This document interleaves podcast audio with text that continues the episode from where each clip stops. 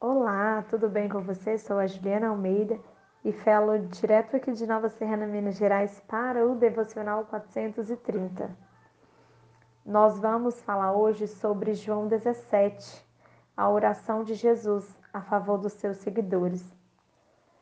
É tão lindo quando eu volto a minha atenção para esse capítulo e fico imaginando, antes de Jesus ser crucificado, ele orou intercedendo para os seus discípulos.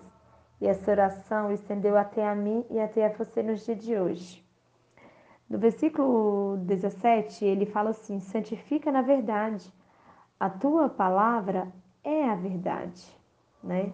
Santificar significa tornar santo, viver uma vida separada do pecado. Jesus, ele orou na véspera da sua crucificação para seus discípulos ele orou para que os seus discípulos sejam um povo santo, separado do mundo e do pecado, para adorar e servir somente ao Senhor.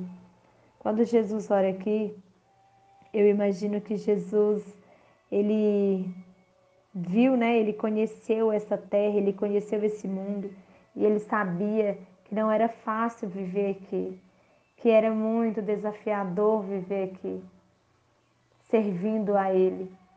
Por isso que ele orou intercedendo ao Pai para nos ajudar. E pode ter certeza que o Senhor te ajuda no dia de hoje. Por mais que sejam tão difícil às vezes, né? Você abrir mão de algumas coisas para servir somente esse Deus. Pode ter certeza que ele te ajuda, o Pai te ajuda, porque a oração do Mestre chegou a ter você no dia de hoje. Ele orou para que nós possamos viver, ter uma vida separada, para estarem perto de Deus, para viverem para Ele e para serem semelhantes a Ele.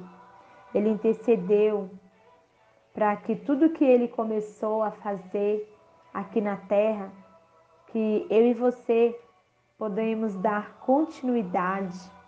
Por isso que não, tem, não, não é por nós, é por Ele, Mateus 6,33 fala: Buscai primeiro o reino de Deus e sua justiça, e as demais coisas vos serão acrescentadas.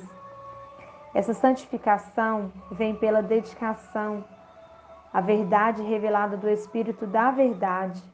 Então, essa santificação que Deus, que Jesus pede a Deus aqui por nós, ela é revelada somente através do Espírito Santo de Deus. É uma vida diária de santificação é viver um dia de cada vez. Viver um dia após o outro. Jesus ele orou por você. Ele pediu a Deus para que livrasse o seu coração das coisas desse mundo, né? É, as coisas que o rodeiam aqui nessa terra. Às vezes tantas coisas vêm tentando nos sufocar, tentando nos trazer medo, tentando trazer insegurança, mas o Senhor, ele intercedeu por nós. Você está escondida debaixo das asas do Onipotente. Você precisa somente colocar sua confiança em Deus e acreditar que Ele está com você, que Ele é quem te ajuda. Você não é o centro, né? Deus é o centro.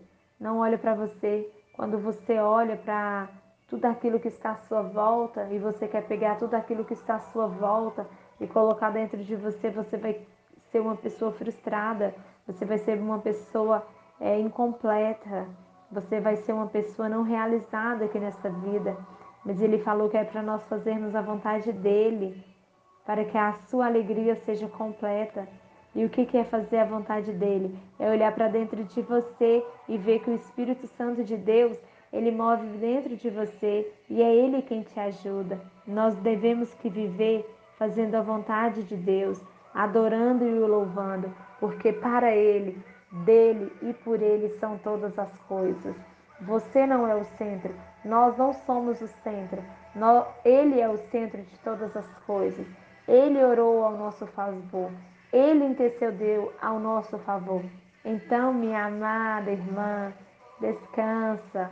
Você está debaixo das asas do Onipotente. O Pai orou e intercedeu ao seu favor. Por mais que às vezes você ache que você não vai conseguir, que você não vai dar conta, eu te digo nesta manhã, nesta hora, você vai dar conta, Você vai conseguir, você já conseguiu. O Pai orou a você, o Pai orou, intercedeu para você ser forte aqui nessa terra. Então apenas espere e confia no Senhor. Amém? Que Deus abençoe a sua vida em Cristo Jesus.